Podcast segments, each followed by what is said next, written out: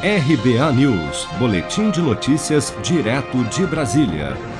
O ministro Ricardo Lewandowski, do Supremo Tribunal Federal, determinou nesta segunda-feira a instauração de inquérito para apurar a conduta do ministro da Saúde, general Eduardo Pazuello, diante do colapso da saúde pública em Manaus, capital do Amazonas, que registrou falta de oxigênio em diversos hospitais na semana passada.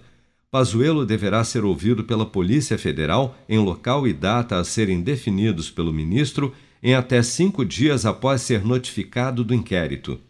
O ministro será investigado por suposta omissão no caso, podendo responder administrativa, civil e até criminalmente por sua conduta.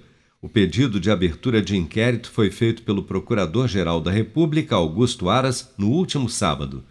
Durante a entrevista coletiva na semana passada, Pazuello destacou que o Ministério da Saúde somente tomou ciência da escassez de oxigênio em Manaus no dia 8 de janeiro. Vamos ouvir. Essa é a situação logística de Manaus. Tudo é barco ou avião. E a estrada que vem de Porto Velho é uma estrada com a transitabilidade bastante reduzida principalmente nesta época do ano. Então, tínhamos que chegar junto. No dia 4 de janeiro, eu mandei uma equipe precursora com a minha secretária nacional, a doutora Mayra, para Manaus, para serrar junto e fazer um diagnóstico detalhado do que, que a gente precisaria fazer em parceria. Essa missão voltou no dia 6, com esses dados, 6 de janeiro. No dia 8 de janeiro, nós tivemos a compreensão a partir de uma carta da White Martins de que poderia haver falta de oxigênio se não houvesse ações para que a gente mitigasse esse problema. Mas aquela foi uma surpresa tanto para o governo do estado quanto para nós. Até então, o assunto oxigênio estava equilibrado pela própria empresa, mas a velocidade das internações foi muito grande.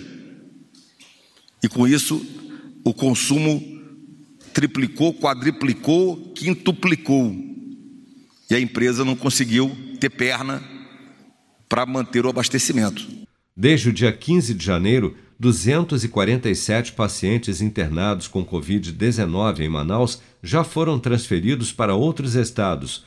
No último domingo, um comboio de seis carretas com 160 mil metros cúbicos de oxigênio enviados pelo Ministério da Saúde chegou à capital do Amazonas quatro dias após partir de Porto Velho, capital de Rondônia, devido às condições da BR-319.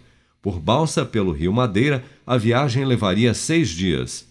Em nota, o Ministério da Saúde informou que aguarda notificação oficial para se manifestar sobre o inquérito. Você está preparado para imprevistos? Em momentos de incerteza como o que estamos passando, contar com uma reserva financeira faz toda a diferença. Se puder, comece aos pouquinhos a fazer uma poupança. Você ganha tranquilidade, segurança e cuida do seu futuro. Procure a agência do Sicredi mais próxima de você e saiba mais. Sicredi, gente que coopera cresce. Com produção de Bárbara Couto, de Brasília, Flávio Carpes.